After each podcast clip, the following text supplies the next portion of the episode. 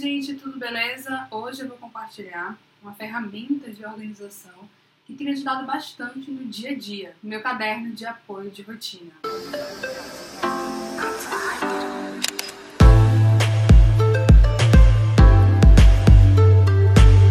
Quem me acompanha há um certo tempo sabe que parte da minha organização é feita com ferramentas digitais. Mas se você também me acompanha principalmente no Instagram, sabe que eu sou a louca das canetinhas e dos cadernos. E quando o bicho pega por aqui, é pro papel que eu corro. Eu coloco todas as minhas ideias no papel quando eu tô me sentindo muito atarefada, quando eu tô sentindo muita coisa na cabeça. Eu pego o papel e coloco todas as ideias nele, porque isso me traz clareza, minha calma, me faz ver o todo e a partir daí filtrar o que é importante e seguir com mais assertividade. O meu caderno de rotina é um caderno super normal. Eu escolhi o caderno colegial pautado da Confete, que é uma papelaria que eu descobri recentemente e gostei muito do trabalho, do material. Esse é um caderno que eles chamam de especial, tem 70 de gramatura, é um caderno médio, então dá para escrever bastante, e ele tem as folhas pautadas e amareladas o que eu particularmente gosto muito. E o que, que eu faço nesse caderno de apoio de rotina? Eu faço guias, tanto para o mês, quanto para a semana, quanto para o meu dia. Começando pelo guia rápido do mês. Esse é um guia em que eu junto todas as informações necessárias, todas as informações importantes do meu mês. Sempre faço isso naquele processo de planejamento do mês. Né? Vou lá, abro meu caderno de apoio de rotina e separo uma folha para esse guia rápido do mês. E começa da seguinte maneira. A primeira etapa é quando eu seleciono o foco do mês, ou os focos do mês, porque às vezes não dá para viver com apenas uma prioridade, né, gente? A indicação é sempre, inclusive, que a gente separe três atividades, né? Três super entregas para o mês. Mas o que eu faço nesse guia rápido do mês é listar todas as entregas que eu preciso fazer no mês. Eu vou listando todas as entregas do mês e ao lado eu sempre coloco o projeto, né, em que aquela tarefa está vinculada. Isso porque me traz mais clareza ainda, né? Eu sei que aquela atividade é importante porque ela está vinculada nesse projeto. E eu não destrincho o passo a passo dessa atividade, dessa entrega aqui, porque não é o momento. Eu faço a lista de passo a passo na semana ou no dia a dia, ou seja, é outra etapa. E a segunda etapa do guia rápido do mês é listar os eventos do mês. Então, quais são as reuniões que eu já tenho marcada, quais são as aulas que eu vou assistir, as lives que eu pretendo acompanhar. Faço uma lista desses eventos justamente para que na correria do dia a dia eu simplesmente abra lá o meu guia rápido do mês e veja quais são os eventos principais do mês. Uma terceira etapa do guia é fazer anotações, né? notas e lembretes. Nessa parte eu costumo colocar os acordos que eu fiz para o meu mês. Então, de repente, para o meu mês de maio, por exemplo, eu quero fazer atividade física cinco vezes na semana. Então eu coloco lá como uma nota importante do mês, como um lembrete importante do mês. E essas notas, né, esses lembretes, também podem ser outras tarefas, tarefas menores que não estão vinculadas necessariamente a um algum projeto, mas que eu preciso realizar naquele mês e que por algum motivo eu não coloquei como prioridade. Esse é o guia rápido do mês, é justamente para você bater o olho e saber o que é importante no seu mês, né?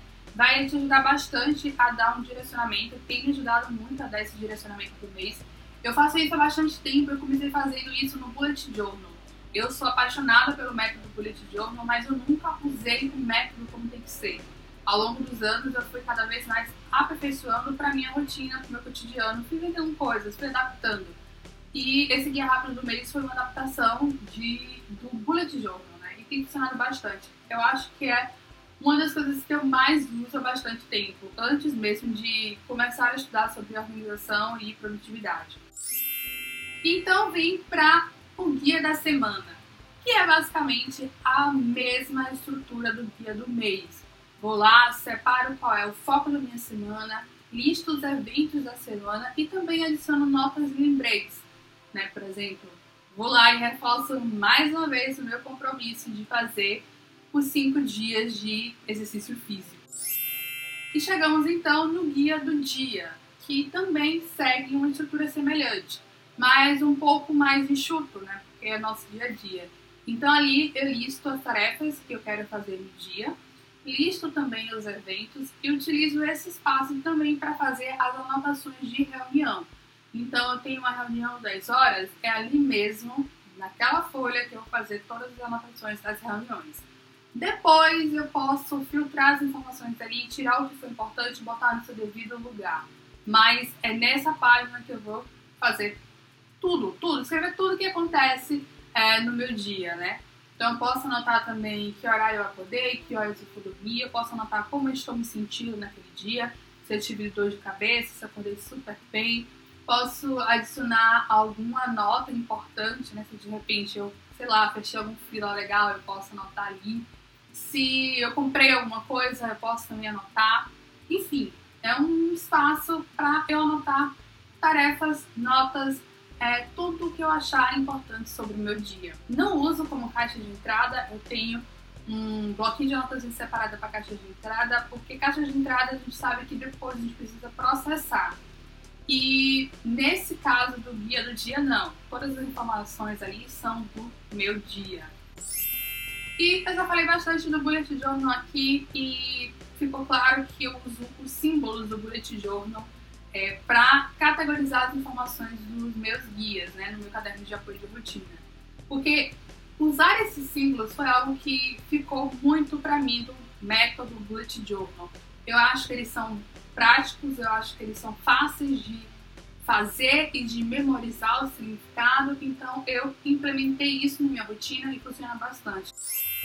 O meu caderno de apoio de rotina, ou simplesmente caderno de rotina, me ajuda muito a filtrar o que é importante no meu mês, na minha semana e no meu dia. Me ajuda também a evitar a procrastinação, me sinalizando sempre o que é prioritário no mês, na semana e no dia. E é também um momento para eu brincar com canetinhas coloridas, com adesivos, se eu quiser. Porque se eu não quiser, eu posso simplesmente fazer tudo ali com minha caneta preta, e tá tudo certo também. Eu faço no papel, mas esse sistema pode ser feito também no digital, usando cadernos digitais, aplicativos digitais como o OneNote, como o GoodNote, o Evernote, o próprio Google Drive, o Google Keep, enfim, infinitas possibilidades de ferramentas né, que a gente pode usar como nota, como caderno. Nós podemos também usar esse sistema, porque ele é muito simples, ele é prático e ele é eficiente, isso eu garanto.